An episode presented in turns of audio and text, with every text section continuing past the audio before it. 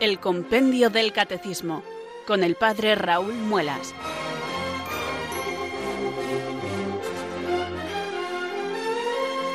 Muy buenas tardes, queridos oyentes de Radio María. Son las 4 las 3 en Canarias. Aquí comienza una nueva edición del programa El Compendio del Catecismo de la Iglesia Católica. Reciban desde Talavera de la Reina un saludo muy cordial del Padre Raúl Muelas, que un día más les habla desde estos micrófonos de Radio María, la radio de la Virgen, la fuerza de la esperanza. Sed todos bienvenidos.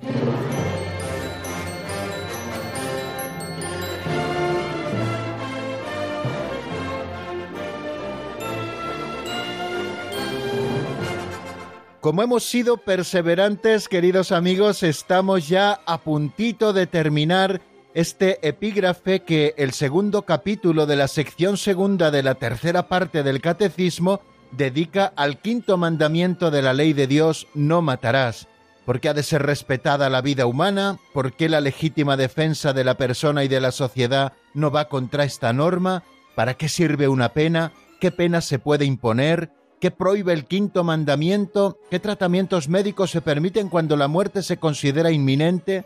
¿Por qué la sociedad debe proteger a todo embrión? ¿Cómo se evita el escándalo? ¿Qué deberes tenemos hacia nuestro cuerpo? ¿Cuándo son moralmente legítimas las experimentaciones médicas, científicas o psicológicas sobre las personas o sobre los grupos humanos? ¿Se permite el trasplante o la donación de órganos antes y después de la muerte? ¿Qué prácticas son contrarias al respeto a la integridad corporal de la persona humana? ¿Qué cuidados deben procurarse a los moribundos? ¿Cómo deben ser tratados los cuerpos de los difuntos? ¿Qué exige el Señor a toda persona para la defensa de la paz? ¿En qué consiste la paz en el mundo? Todos esos temas ya los hemos visto y los hemos repasado, queridos oyentes, a propósito de este quinto mandamiento de la ley de Dios y hoy nos quedan repasar pues los tres números que vimos en nuestro último programa que se requiere para la paz en el mundo y cuándo está moralmente permitido el uso de la fuerza militar y en caso de amenaza de guerra a quién corresponde determinar si se dan las anteriores condiciones. Y dos números nos quedan para el estudio de hoy. ¿Qué exige la ley moral en caso de guerra y qué es necesario hacer para evitar la guerra? Este es el principio del que partimos, que la guerra hay que evitarla siempre, que la guerra solamente es posible cuando es la defensa propia de una sociedad que se ve injustamente atacada y se dan una serie de condiciones como estuvimos estudiando. Bueno, pues con estos dos últimos números, el 485 y el 486, que si Dios quiere veremos hoy en el avance de doctrina, concluimos ese quinto mandamiento de la ley de Dios que reza así, no matarás, y si Dios quiere, a partir de mañana pues comenzaremos a estudiar el sexto mandamiento de la ley de Dios, no cometerás actos impuros, desde el número 487 hasta el número 502, dedica el compendio del catecismo a ese sexto mandamiento, no cometerás actos impuros. Pero bueno, vamos nosotros a afrontar nuestro tema de hoy, que es terminar el quinto mandamiento de la ley de Dios, no matarás, y hacerlo con toda la ilusión del mundo Siéntanse, queridos amigos, saludados, eh, siéntanse a gusto, siéntanse en casa porque estamos en la radio de María, la radio de la Virgen, la radio de la Madre, que hace que todos los hijos podamos sentirnos a gusto. De manera que esa es una primera cosa. Estamos en Radio María, que no es una radio que solo se dedique a entretenernos o a informarnos, sino que es una radio que cambia nuestras vidas, una radio que cambia vidas. Así ha sido el lema, queridos amigos, de esa exposición itinerante con motivo del 20 aniversario de la presencia en España de esta radio querida de Radio María, la radio de la Virgen, la fuerza de la esperanza, como solemos decir. Bueno amigos, pues vamos a comenzar esta edición del Compendio del Catecismo de la Iglesia Católica del día de hoy. Lo hacemos con toda ilusión y lo hacemos encomendándonos a quien puede iluminarnos con su luz y fortalecernos con su gracia para que podamos cumplir con nuestro cometido, ese es el Espíritu Santo, la tercera persona de la Santísima Trinidad, que procede del Padre y del Hijo y que se nos entrega como un don para llevarnos al conocimiento de la verdad. Por eso un día más rezamos así. Ven Espíritu Santo, llena los corazones de tus fieles y enciende en ellos el fuego de tu amor. Envía Señor tu Espíritu que renueve la faz de la tierra Oh Dios, que llenaste los corazones de tus fieles con la luz del Espíritu Santo, concédenos que guiados por el mismo Espíritu, sintamos con rectitud y gocemos siempre de tu consuelo. Por Jesucristo nuestro Señor. Amén.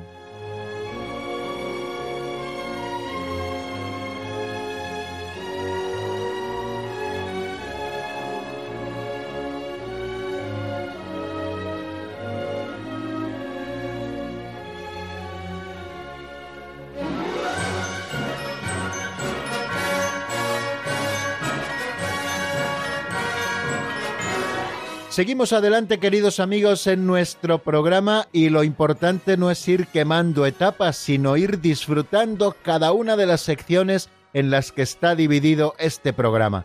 La primera sección es la que dedicamos al saludo inicial y a ponernos un poquito en suerte para saber qué es lo que hemos visto y qué es lo que vamos a ver en el día de hoy. Esta primera parte termina con la más importante del programa, que es esa oración de invocación al Espíritu Santo que hacemos con confianza para que venga sobre nosotros y sea Él el que nos conduzca al conocimiento de la verdad.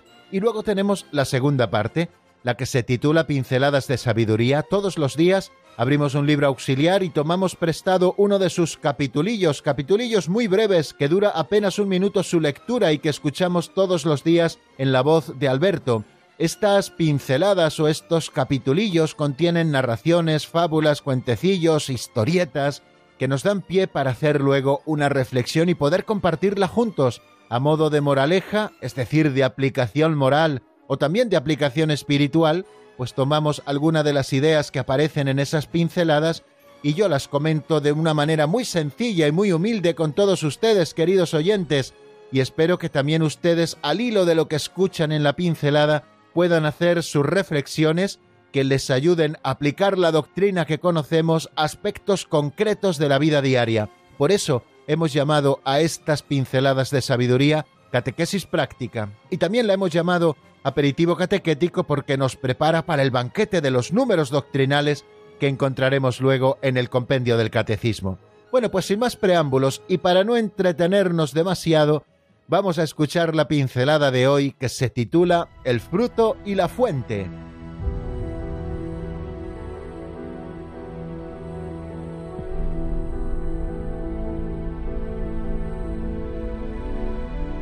El fruto de la fuente. Si buscamos las cosas donde no están, seguro que no las encontramos. Si las llaves están en el fondo del mar, hay que ir allí a buscarlas y no al firmamento. Si las estrellas están en el firmamento, hay que ir allí a buscarlas y no al fondo del mar. ¿Acaso se cosechan uvas de las zarzas o higos de los cardos? Marcos 7:16. De otro modo, trabajaremos mucho y no conseguiremos nada. Será un trabajo inútil y falto de lógica. Eso le sucedía a una señora que se acercó a una fuente a recoger agua. Cuando sumergió el cántaro, vio en la fuente un hermoso fruto rosado, Intentó cogerlo, pero desapareció. Apenas retiró la mano, volvió a aparecer, y así varias veces. Siguió sacando agua y apenas sacó toda, desapareció.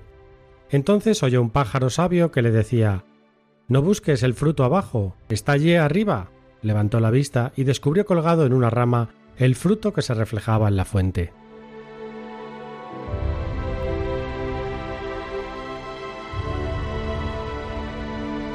Créanme, queridos oyentes, que aunque sencilla me parece la mar de sugerente esta pincelada que acabamos de escuchar, que como les decía se titula El fruto y la fuente.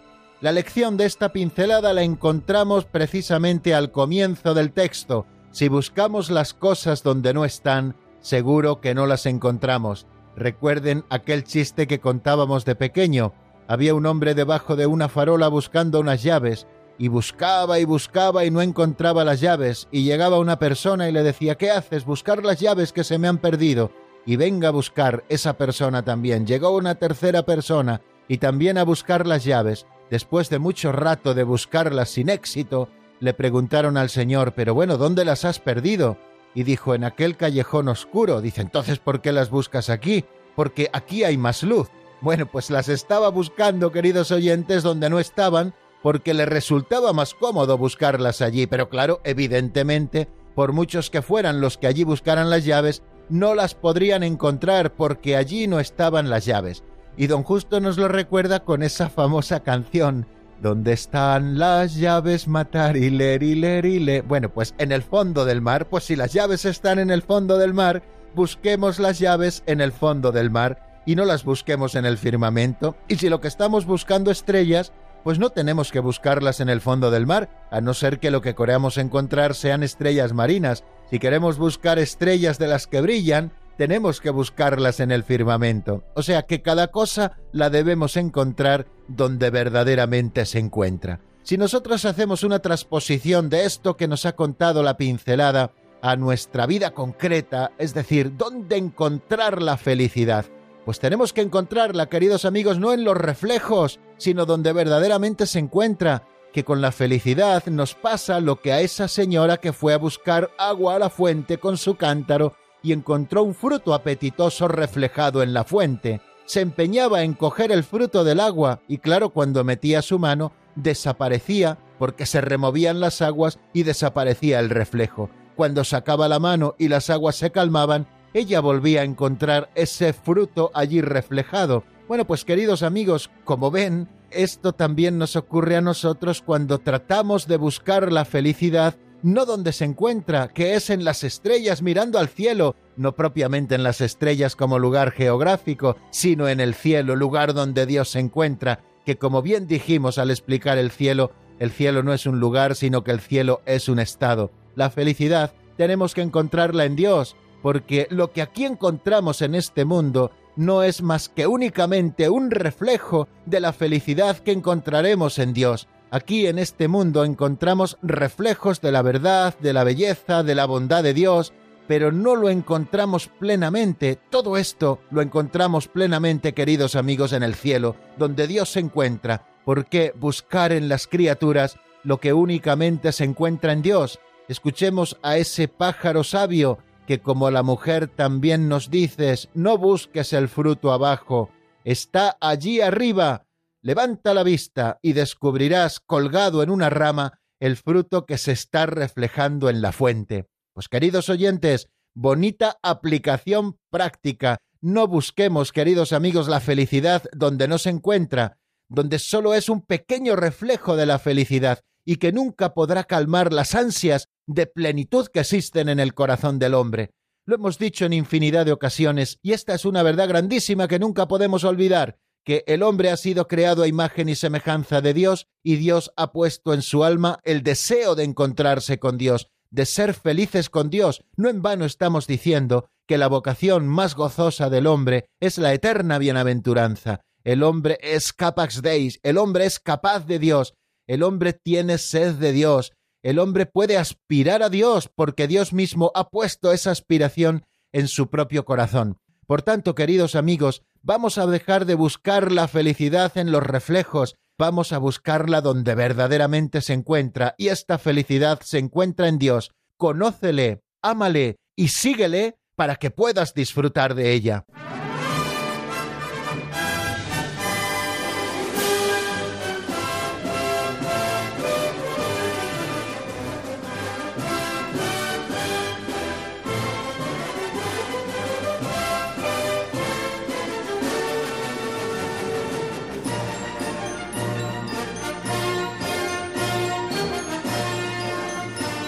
Cuando son las 4 y 14 minutos de la tarde, queridos oyentes, una hora menos en el archipiélago canario, afrontamos este tercer momento del programa que dedicamos al repaso de lo visto en la última edición del Compendio del Catecismo.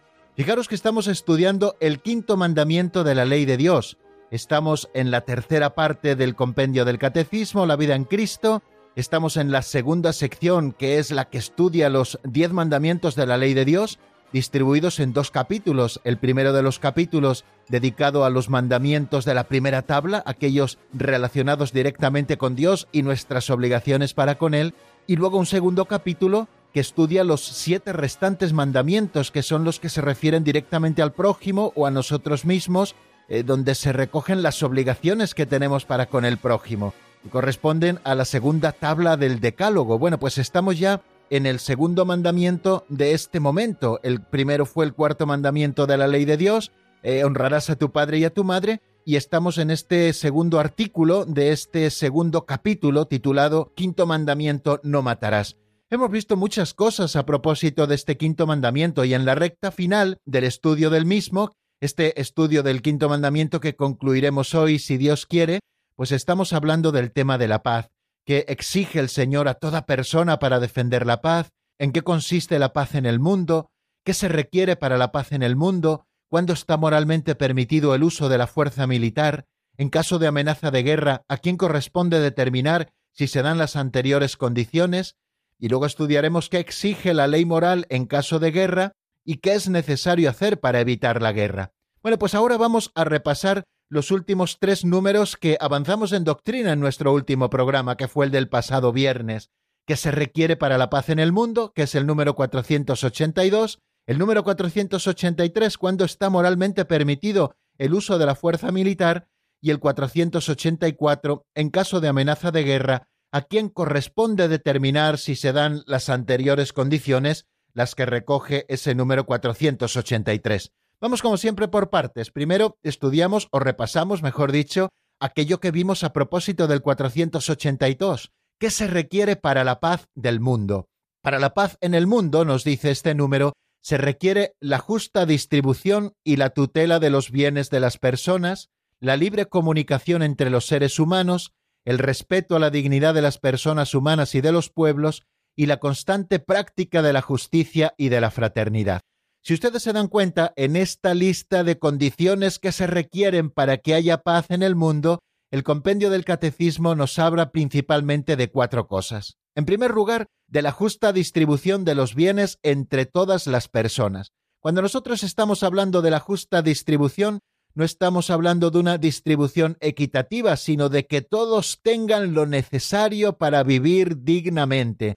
Esta sería la justa distribución de las riquezas. No se trata de que unos tengan mucho y otros no tengan nada, sino de que todos tengan lo suficiente, lo necesario para vivir dignamente.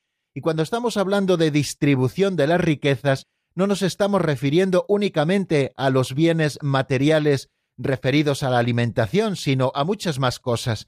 Que todo el mundo tenga acceso a una vivienda digna, que todo el mundo tenga acceso a un trabajo digno, que todo el mundo tenga acceso también a un salario justo, que todas las personas tengan acceso también a una sanidad suficiente que pueda cubrir sus necesidades de salud y también que tengan derecho y acceso a una educación integral. Bueno, pues a todas estas cosas nos referimos cuando eh, nos dice el compendio del catecismo para que exista la paz en el mundo se requiere en primer lugar que haya una justa distribución de los bienes. Y al hablar de bienes nos estamos refiriendo a todas estas cosas, es decir, que todas las personas tengan acceso a todo eso que es necesario para una vida digna. También nos dice el compendio del Catecismo que para que exista la paz en el mundo, por parte de las autoridades y por parte también de quien gobierna, debe darse la tutela de los bienes de las personas, aquellos bienes que de una manera justa las personas han adquirido para su familia, para su bienestar, han de ser tutelados por el Estado, es decir, es la salvaguarda, queridos amigos, de la propiedad privada, de aquellos bienes que uno con su trabajo y dignamente ha ido adquiriendo para poder ir viviendo mejor, o también los bienes que uno tiene porque han sido heredados también de su propia familia. Bueno, pues también el Estado debe, queridos amigos, para que exista la paz en el mundo, tutelar los bienes de las personas. Es lo que llamamos la propiedad privada. Otra de las condiciones que recoge el compendio del Catecismo para que exista la paz en el mundo es la libre comunicación entre los seres humanos. Es decir, que pueda haber una libertad de movimientos de todos. El mundo es de todos y todos podamos movernos, queridos amigos, por aquellos lugares por donde podamos encontrar una vida más digna. Es el caso también de la emigración. Aquí entraría también todo este asunto, ¿no? Eh, es verdad que los gobiernos y los estados deben tutelar que haya un orden en cuanto al movimiento y a la comunicación de las personas, para que no se saturen las estructuras de un Estado y eso mismo pueda luego traer conflictos entre las propias personas, pero sí que debe existir esa libertad de movimiento y esa libertad de comunicación entre los seres humanos. Y también se nos habla del respeto a la dignidad de las personas humanas y de los pueblos. La dignidad de todas las personas humanas Todas las personas humanas, independientemente de cuál sea la circunstancia en que se desarrolla su vida o de cuál sea el lugar en donde las personas viven, son igualmente dignas. Nadie es más que nadie y nadie es menos que nadie. Todos somos hijos de Dios, todos hemos sido creados a su imagen y semejanza, todos estamos llamados a una vocación excelsa, que es la eterna bienaventuranza, y por lo tanto debemos respetar la dignidad que todas las personas en sí tienen, a los estados y a las personas nos corresponde respetar la dignidad de los otros porque la tienen, nadie se la tiene que conceder, Dios mismo nos la ha concedido cuando nos ha creado y cuando nos ha dado el don de la vida. Y esto que debe ser respetado en todas las personas humanas, debe respetarse también en los pueblos. Los pueblos deben ser respetados también en su dignidad. Y por último, nos habla también este número 482 como otra condición que se requiere para que exista la paz en el mundo es la constante práctica de la justicia y de la fraternidad. Cuando hablamos de la justicia, queridos amigos, no nos estamos refiriendo únicamente a la justicia distributiva, que también, cuando estamos hablando de la justicia, es que todos tenemos que estar sometidos al imperio de la ley. La ley nos hace iguales a todos y todos tenemos que comportarnos conforme a la ley sin que existan arbitrariedades, y nuestros derechos justos han de ser tutelados por la ley y por todos aquellos que se encargan de que esta ley sea bien aplicada entre todos los seres humanos. Pero no basta, y así nos lo dice también la doctrina social de la Iglesia, para que exista una paz creciente en el mundo, que practiquemos la justicia, que ya es mucho, sino también tenemos que practicar la fraternidad, que nos sintamos los unos hermanos de los otros. Bueno, pues esto es lo que decimos, queridos amigos, así como resumen a propósito del número 482. También estuvimos viendo el 483, que nos habla de cuándo está moralmente permitido el uso de la fuerza militar. Antes de recordar lo que nos dice ese número 483 del compendio del Catecismo, creo que es importante que todos sepamos cuál es el punto de partida, o sea, de dónde partimos. Partimos de que la guerra ha de ser evitada siempre, la guerra es un mal terrible que siempre ha de ser evitado por todos. El quinto mandamiento condena la destrucción voluntaria de la vida humana, y a causa de los males y de las injusticias que ocasiona toda guerra, la Iglesia insta constantemente a todos a orar y actuar para que la bondad divina nos libre de la antigua servidumbre de la guerra. Todo ciudadano y todo gobernante, por tanto, están obligados a empeñarse en evitar las guerras. Sin embargo, nos dice también Gaudium et en el número 79, mientras exista el riesgo de guerra y falte una autoridad internacional competente y provista de la fuerza correspondiente, una vez agotados todos los medios de acuerdo pacífico, no se podrá negar a los gobiernos el derecho a la legítima defensa. Quiere decir que cuando nos está hablando el compendio del catecismo de cuándo está moralmente permitido el uso de la fuerza militar, nos está diciendo cuándo tienen los gobiernos el derecho a la legítima defensa. Y en este caso nos dice el compendio del Catecismo que el uso de la fuerza militar está moralmente justificado cuando se dan simultáneamente, es decir, a la vez, las siguientes condiciones. Primero, certeza de que el daño causado por el agresor es duradero y grave. Segundo, la ineficacia de toda alternativa pacífica. Tercero, fundadas posibilidades de éxito en la acción defensiva y en la ausencia de males aún peores, dado el poder de los medios modernos de destrucción. Bueno, pues esto es lo que nos dice así de una manera resumida el compendio del catecismo cuando se pregunta cuándo está moralmente permitido el uso de la fuerza militar como legítima defensa también de los pueblos. Eh, se ha de considerar, por tanto, con rigor las condiciones estrictas de una legítima defensa mediante la fuerza militar. La fuerza militar tiene un poder tan destructor que han de guardarse muy bien estas condiciones de una manera estricta para que pueda ser legítima esa defensa mediante la fuerza militar. Nos dice el Catecismo Mayor que la gravedad de semejante decisión somete a ésta a condiciones rigurosas de legitimidad moral. Por tanto, es preciso a la vez que se dé lo siguiente, que el daño causado por el agresor, por la nación que agrede a otra, por el agresor a la nación o a la comunidad de las naciones, ese daño ha de ser duradero, grave y cierto. No podemos basarnos en un daño que puede ser incierto, que puede ser o puede no ser, sino que debe ser un daño cierto y a la vez duradero y grave. O sea que esta condición se debe dar siempre. Segunda, que todos los demás medios para poner fin a la agresión hayan resultado impracticables o ineficaces. Todos los medios de alternativa pacífica de los que nos habla el número 483. Hay que agotar todos los medios de diálogo, todos los medios diplomáticos, que estos hayan sido ineficaces, para que se pueda dar también esta condición. Otra de las condiciones es que se reúnan condiciones serias de éxito. Imagínense que un Estado utiliza la fuerza militar, una fuerza militar muy pequeña, contra un Estado que tiene una fuerza militar grandísima y un poder destructivo terrible, pues no estaría permitida esa defensa por las armas porque sería terrible para la propia población. Y otra condición también es que el empleo de las armas no entrañe males o desórdenes más graves que el mal que se pretende eliminar. Y la guerra siempre trae males terribles, por eso el empleo de las armas no debe entrañar males y desórdenes aún más graves que el que se pretende eliminar, que es esa agresión injusta, y todo porque el poder de los medios modernos de destrucción obliga a una prudencia extrema en la apreciación de esta condición. Bueno, estos son los elementos tradicionales enumerados en la doctrina llamada de la guerra justa. Nos dice el número 484, que también estuvimos estudiando, que en caso de amenaza de guerra, a quién corresponde determinar si se dan las anteriores condiciones. Esas cuatro condiciones bien marcadas que hemos visto con el Catecismo Mayor y que resume también el número 483 según hemos visto. Nos dice que le corresponde determinar si se dan las condiciones para un uso moral de la fuerza militar al prudente juicio de los gobernantes, o sea, no al juicio de los gobernantes o al capricho de los gobernantes, sino al prudente juicio de los gobernantes, después de bien ponderadas todas las situaciones y todas las circunstancias. Es precisamente a los gobernantes a quienes les compete determinar si se dan las condiciones para un uso moral de la fuerza militar.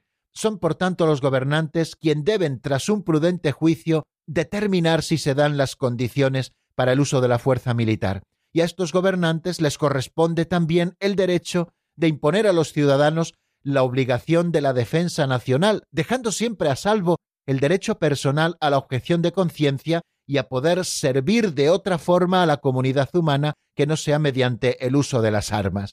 El número 2309, después de comentarnos, queridos amigos, cuáles son las condiciones que han de observarse de manera rigurosa para que sea legítimo el uso de las armas, nos dice que la apreciación de estas condiciones de la legitimidad moral pertenece al juicio prudente de quienes están a cargo del bien común. Los poderes públicos, por tanto, tienen en este caso el derecho y el deber, como nos decía ese número 484, de imponer a los ciudadanos las obligaciones necesarias para la defensa nacional. Y también los que se dedican al servicio de la patria en la vida militar son servidores de la seguridad y de la libertad de los pueblos. Nunca son agresores, sino que son servidores de la seguridad y de la libertad y si realizan correctamente su tarea, están colaborando verdaderamente al bien común de la nación y al mantenimiento de la paz.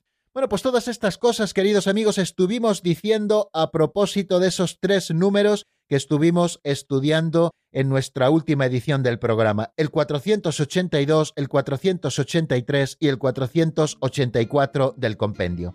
Vamos a detenernos, si les parece, un poquito en la palabra para descansar y poder repasar mentalmente lo que hemos visto y tomar impulso para ver los dos números que nos quedan, también hablando de este tema de la paz y de la guerra, para terminar el estudio del quinto mandamiento de la ley de Dios. Escuchamos un tema de pupilas titulado Dame fuerzas, sacado del álbum hasta el ocaso. Lo escuchamos y enseguida estamos nuevamente juntos.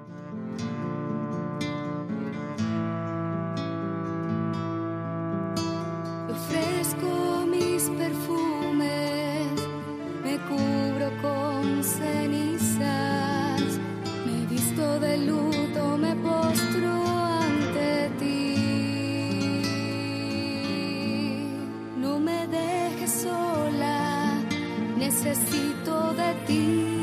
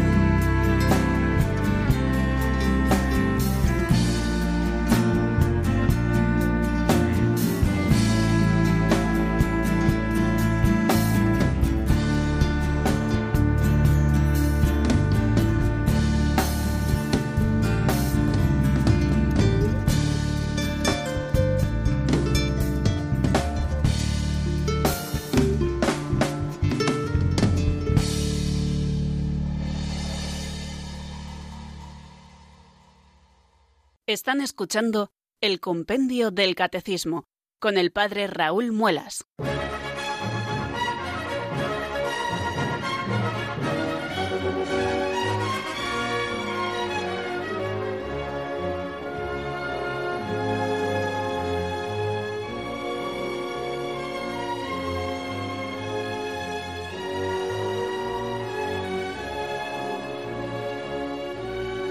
Continuamos en la sintonía de Radio María, queridos oyentes, estamos en el programa El Compendio del Catecismo de la Iglesia Católica. Y como nos decía esa locución, les habla desde Talavera de la Reina el Padre Raúl Muelas. Permítanme que salude a los oyentes que se han ido incorporando durante los últimos minutos a nuestra sintonía. Y cuando son las 4 y 33 minutos de la tarde, vamos a dar el salto hasta este cuarto momento del programa en el que vamos a seguir avanzando en doctrina y donde vamos a concluir pues esos dos números que nos quedan para terminar este artículo dedicado al quinto mandamiento de la ley de Dios, no matarás. El número 485, que es el siguiente que nos encontramos en nuestro estudio, se pregunta qué exige la ley moral en caso de guerra. Vamos a ver qué es lo que nos dice el compendio, como siempre, en la voz de Marta Jara.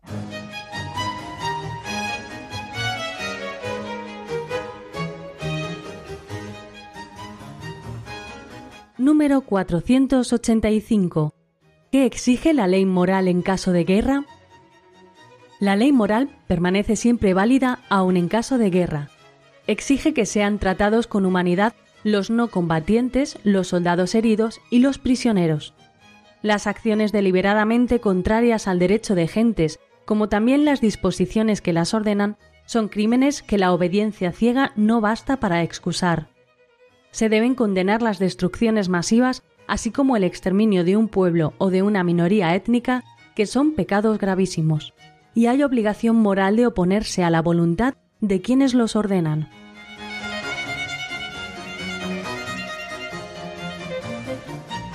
Bien, acabamos de escuchar la respuesta a esa pregunta del 485 que exige la ley moral en caso de guerra la ley moral permanece siempre válida aun en caso de guerra. Es la primera afirmación que nos encontramos. Exige que sean tratados con humanidad los no combatientes, los soldados heridos y los prisioneros. Las acciones deliberadamente contrarias al derecho de gentes, como también las disposiciones que las ordenan, son crímenes que la obediencia ciega no basta para excusar. Se deben condenar las destrucciones masivas así como el exterminio de un pueblo o de una minoría étnica, que son pecados gravísimos, y hay obligación moral de oponerse a la voluntad de quienes los ordenan. Esto es lo que nos dice ese número 485. Vamos con la primera afirmación. La ley moral permanece siempre válida aun en caso de guerra. La Iglesia y la razón humana declaran la validez permanente de la ley moral durante los conflictos armados, nos dice la Constitución Gaudium et Spes en el número 79 que una vez estallada desgraciadamente la guerra, no todo es lícito entre los contendientes. Y esto, desgraciadamente, no siempre se respeta. Cuando se declara la guerra, se convierte todo en un caos y parece que todo vale. Y no todo vale, queridos amigos. Hay que respetar siempre a los no combatientes, a los soldados heridos y a los prisioneros es preciso respetar y tratar siempre con humanidad a los no combatientes, es decir, a la población civil. También hay que tratar con humanidad a los soldados heridos y hay que permitir que sean recogidos y que sean tratados para que puedan sanar. Y también a los prisioneros de guerra hay que tratarlos con humanidad. Es algo que la Iglesia nos recuerda en estos principios de doctrina social, tratar con humanidad a los no combatientes, es decir, a la población civil, a los soldados heridos y también a los prisioneros. Y luego continúa diciéndonos eso que hemos escuchado en el 485, que las acciones deliberadamente contrarias al derecho de gentes y a sus principios universales, como asimismo las disposiciones que las ordenan, son crímenes. O sea que cuando se está ordenando ir contra las gentes que tienen sus propios derechos y contra los principios universales de la ley moral, que es el respeto a la vida, y asimismo estas disposiciones que ordenan ir contra el derecho de gentes y contra sus principios universales son crímenes horrendos. De manera que una obediencia ciega no basta para excusar a los que se someten a ella. el exterminio de un pueblo, de una nación o de una minoría étnica debe ser condenado como un pecado mortal gravísimo y existe siempre la obligación moral de desobedecer aquellas decisiones que ordenan los genocidios.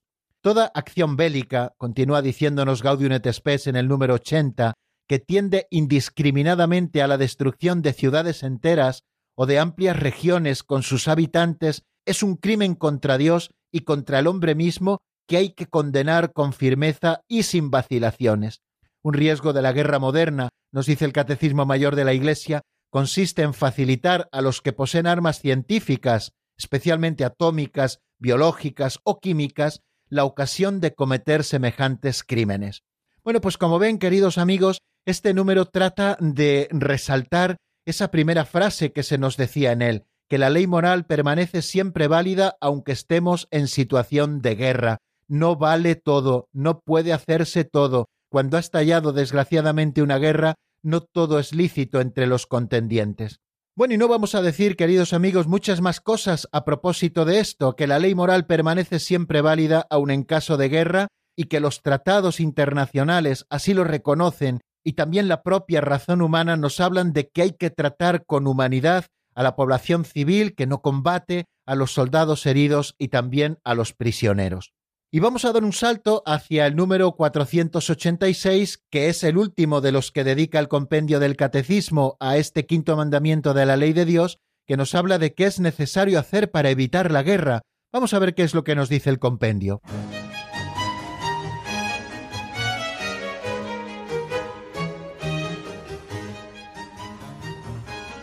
Número 486. ¿Qué es necesario hacer para evitar la guerra? Se debe hacer todo lo razonablemente posible para evitar a toda costa la guerra teniendo en cuenta los males e injusticias que ella misma provoca. En particular es necesario evitar la acumulación y el comercio de armas no debidamente reglamentadas por los poderes legítimos, las injusticias sobre todo económicas y sociales, las discriminaciones étnicas o religiosas, la envidia, la desconfianza, el orgullo y el espíritu de venganza cuando se haga por eliminar estos u otros desórdenes, ayuda a construir la paz y a evitar la guerra.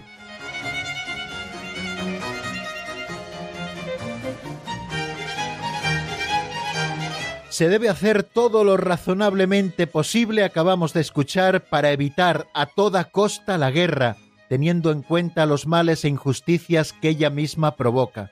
Ya saben que la guerra no solamente trae la muerte de muchas personas, sino también el empobrecimiento de los pueblos, la ruina de las estructuras de una nación, etcétera, etcétera. Por eso tenemos que hacer todo lo razonablemente posible para evitar a toda costa la guerra, y no solamente las autoridades, sino también cada uno de nosotros en particular. Todos podemos contribuir, como hemos escuchado al final de ese número 486, a evitar la guerra, precisamente poniendo de nuestra parte lo que en nuestra mano está.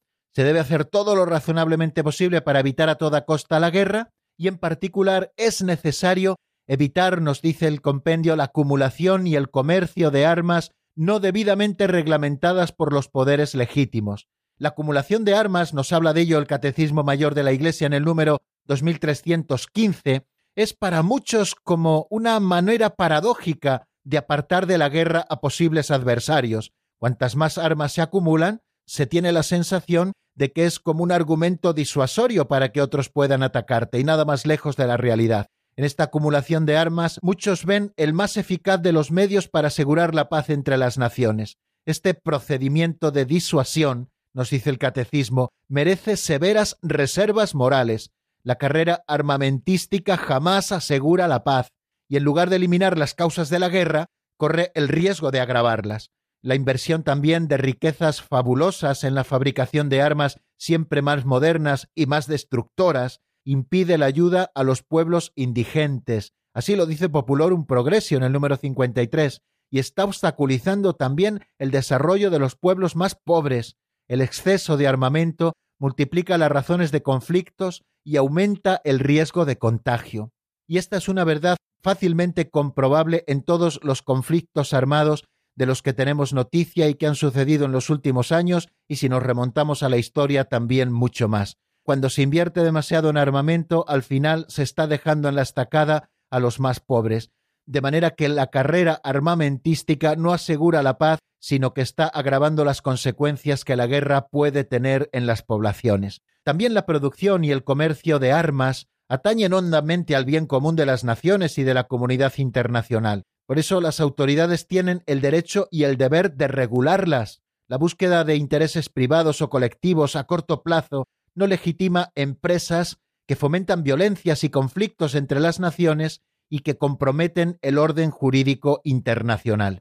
Y por último nos dice el Catecismo Mayor de la Iglesia este propósito de que es necesario hacer para evitar la guerra, nos dice que las injusticias, las desigualdades excesivas de orden económico y social, la envidia, la desconfianza y el orgullo, que existen entre los hombres y también entre las naciones, amenazan sin cesar la paz y causan las guerras. Todo lo que se hace para superar estos desórdenes contribuye a edificar la paz y a evitar la guerra. Fijaros, a eso me refería precisamente cuando hablaba de que todos podemos hacer mucho para evitar la guerra, evitando las injusticias, sobre todo económicas y sociales, que puedan darse en nuestro entorno, también las discriminaciones étnicas o religiosas, evitando también la envidia y luchando contra ella y contra la desconfianza y contra el orgullo y contra el espíritu de venganza, Cuanto más se viva el Evangelio de Jesucristo, más nos alejaremos de todas estas cosas y estaremos evitando siempre la guerra.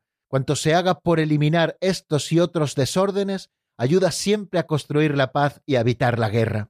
Y termino, queridos amigos, con un texto de Gaudium et Spes en el número 78, en el que textualmente nos dice lo siguiente: En la medida en que los hombres son pecadores, les amenaza y les amenazará hasta la venida de Cristo el peligro de la guerra. En la medida en que unidos por la caridad superan el pecado, se superan también las violencias hasta que se cumpla la palabra de sus espadas forjarán arados y de sus lanzas podaderas. Ninguna nación levantará ya más la espada contra otra y no se adiestrarán más para el combate. Son palabras estas del profeta Isaías que encontramos en el capítulo 2, versículo 4. Pues como ven, queridos amigos, no solamente les toca a las autoridades el evitar la guerra, sino que todos podemos hacer mucho desde nuestra pequeñez, desde nuestro propio lugar, desde donde hemos sido sembrados para evitar la guerra. Y todo viene precisamente por tratar de evitar las injusticias, las discriminaciones, la envidia, la desconfianza, el orgullo y el espíritu de venganza. Nos llama Gaudium et Spes, y así lo hemos escuchado, nos llama a la vivencia intensa de la caridad. Si nosotros vivimos, queridos amigos, la caridad, estaremos evitando todas estas cosas que al final son el germen que llevan a los pueblos a la guerra, tanto particularmente a las guerras personales de unos contra otros, como también a las guerras entre naciones o entre pueblos. Bueno amigos, pues vamos a dejar aquí todo este tema. Mañana, si Dios quiere, haremos un repaso a vista de pájaro de todas las cosas que hemos ido tratando a propósito de este quinto mandamiento no matarás y comenzaremos ya, si Dios quiere, a estudiar el sexto mandamiento que nos manda no cometer actos impuros. Bueno amigos, pues vamos a dejarlo aquí si les parece. Voy a recordarles nuestro número de teléfono de directo por si ustedes tienen a bien llamarnos, hacernos alguna consulta o también compartir con nosotros algún testimonio. Bueno, pues es el 91005 9419. 91 005 94 19.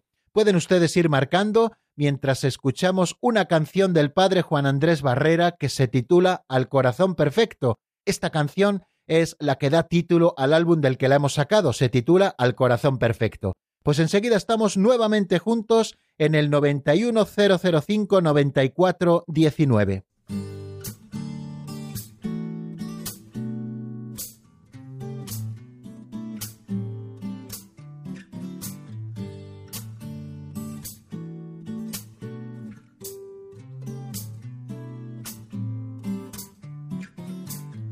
corazón perfecto, al puro y dulce corazón, al corazón inmaculado.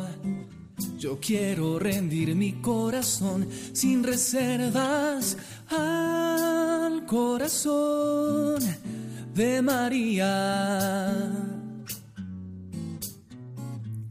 Al corazón de la Madre de Dios. Corazón perfecto, puro y dulce corazón, al corazón inmaculado. Yo quiero rendir mi corazón sin reservas al corazón de María.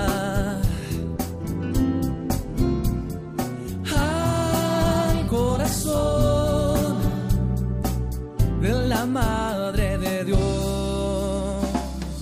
Al corazón perfecto, puro y dulce corazón. Al corazón inmaculado yo quiero rendir mi corazón sin reservas al corazón de María.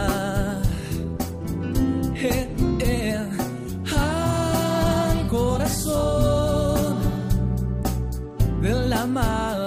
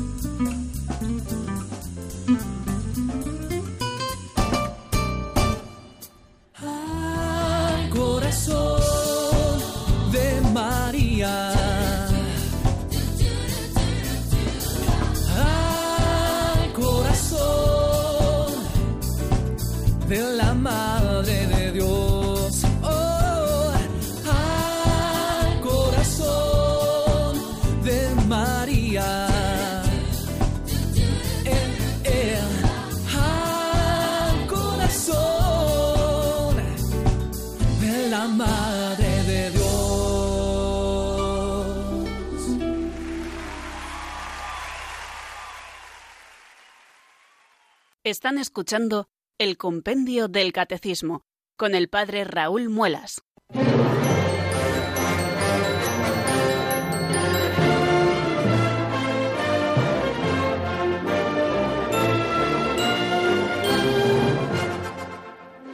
Bueno, pues hemos querido rendir eh, homenaje al Sagrado Corazón de Jesús, acordándonos del Inmaculado Corazón de María en esta canción del Padre Juan Andrés Barrera, el corazón de María, que es el que más se ha parecido al corazón de Cristo. Y vamos a abrir en este momento, queridos oyentes, nuestro teléfono de directo por si ustedes tienen a bien conectar con nosotros y compartir alguna experiencia o alguna reflexión a propósito de lo que estamos diciendo o alguna pregunta que tengan a propósito también del tema. Eh, es el 910059419 y damos paso a la primera llamada que nos llega desde Ceuta. José, buenas tardes, bienvenido. Bendiciones de Jesús y de San Francisco Javier, la verdad que estoy escuchando su programa y nosotros la verdad que podemos presumir de ser católicos, de tener a Cristo, de tener el Evangelio, porque el único que en sus últimas palabras, cuando está en la cruz moribundo, dice, Padre, perdónalo porque no saben lo que hace, bendecino mardigáis, perdonará a tu prójimo setenta veces siete. Y entonces el amor que nos da nuestro Señor Jesús, ni el Islam, ni el judaísmo, ni ninguna religión nos enseña cuando dice manso como paloma, astuto como serpiente, si tu enemigo te quitare la capa, dale también la túnica. Como el Evangelio de nuestro Señor Jesús, no vamos a encontrar ninguna religión del mundo. Muy bien, pues muchísimas gracias José Bernardo por tu intervención de hoy. Y además, claro, ahí está la fuente precisamente de todo, eh, el corazón pacífico del que es príncipe de la paz, nuestro Señor Jesucristo, que es el que nos enseña a ser constructores de la paz y a evitar los males terribles de la guerra, empezando por lo más pequeño. Y ahí tenemos ese ejemplo del Señor en la cruz que dice, Padre, perdónalos porque no saben lo que hacen. Bueno, vamos a dar paso a otra llamada. En este caso volvemos al interior, a Castilla. En este caso es Elisa la que nos llama desde el Burgo de Osma, desde Soria. Buenas, buenas tardes, bienvenida. Buenas tardes. ¿Cómo está usted? Pues, mira, estoy muy bien. Muchas gracias por, por hablar con usted. Le doy la enhorabuena por lo bien que nos está hablando todas las cosas y le quería preguntar si una persona tiene mucha depresión y se suicida, comete pecado con el quinto mandamiento. Muy bien. Bueno, pues la pregunta es bien clara, la que nos hace Elisa, y tratamos también de dar la respuesta en su momento, pero vamos a remontarnos un poquito más. Para que una cosa sea pecado, para que una cosa sea imputable como pecado mortal a una persona, se necesitan tres cosas. En primer lugar, que haya materia grave. En segundo lugar, que la persona que lo hace tenga plena advertencia de lo que está haciendo. Y en tercer lugar, eh, no solamente que la persona tenga plena advertencia, sino que sea libre para hacerlo o no hacerlo, ¿no? En caso de que confluyan estas tres cosas, hablamos de un pecado mortal, ¿no? Bueno, pues eh, usted nos ponía el ejemplo de una persona que se quita la vida y como consecuencia de una profundísima depresión, ¿no? Bueno, eh, tendríamos que valorar eh, si, si, realmente esa enfermedad le ha cegado de tal manera para hacer eso que, no ha sido libre totalmente o que no ha tenido plena advertencia de lo que estaba haciendo. Entonces, en ese caso, como nos decía el compendio del catecismo, y así lo veíamos hace precisamente unos días, eh, a propósito de, los que se quitan la vida, que no tenemos que desesperar de las personas que se han quitado la vida por el suicidio, pues porque no sabemos si Dios habrá tenido una vía extraordinaria para ellos en su infinita misericordia, ¿no? Eh, entonces, claro, la Iglesia mm, pide incluso oraciones por aquellos que se han quitado la vida. Un acto que es tan, tan, tan malo, tan, tan duro, que destruye a la propia persona, que va contra el plan de Dios, pues puede haber casos en que sea un agravante el escándalo, como decíamos, pero puede también haber atenuantes como consecuencia pues eh, también de que, de que haya habido una enfermedad pues quizá que le haya abocado a ello, ¿no? Por eso seguimos orando por aquellos que se han quitado la vida para que el Señor tenga misericordia de ellos. Bueno, queridos amigos, pues creo que vamos a ir poniendo el punto final a nuestro programa de hoy porque nuestro tiempo toca su fin, pero si Dios quiere, mañana aquí estaremos para repasar un poquito así a vista de pájaro todo lo que hemos visto sobre el quinto mandamiento de la ley de Dios. Han sido 21 números nada más y nada menos. Eh, los veremos así un poquito por encima. Nuestro repaso mañana será un pelín más largo. Y luego ya empezaremos a estudiar el sexto mandamiento de la ley de Dios que manda no cometer actos impuros. También bastantes números y muy interesantes todos ellos.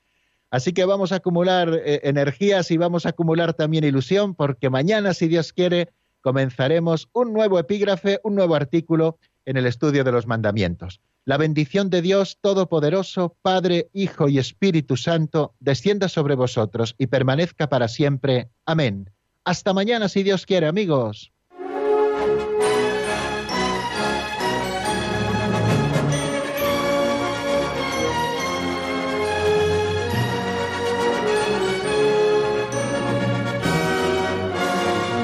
El Compendio del Catecismo con el Padre Raúl Muelas.